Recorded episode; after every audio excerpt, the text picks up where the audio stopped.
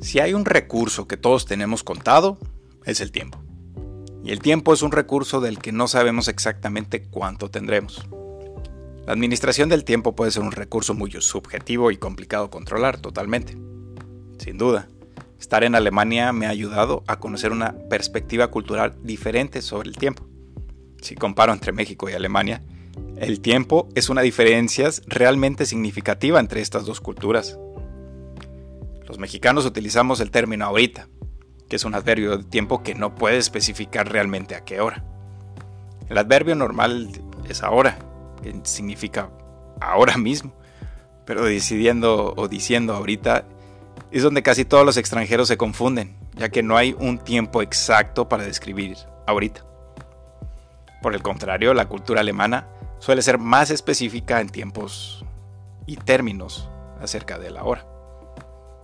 Aunque ahora las diferentes generaciones tienen aspectos diferentes sobre el tiempo, pero especialmente en los negocios, los alemanes son muy buenos en la planificación de su tiempo.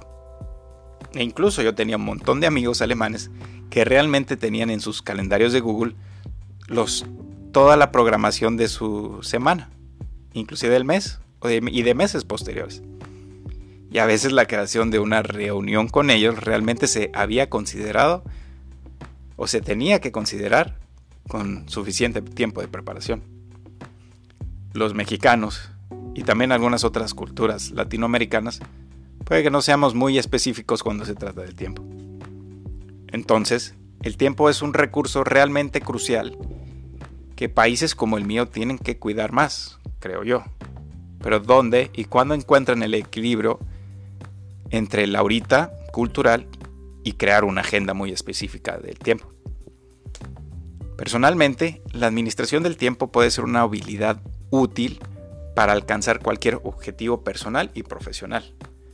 Desarrollar habilidades de administración del tiempo podría ser también un aspecto saludable para tener el llamado equilibrio work-life balance y saber cuándo parar cuando se es adicto al trabajo o para saber cuándo concentrarte y ser más productivo si eres más bien una persona distraída.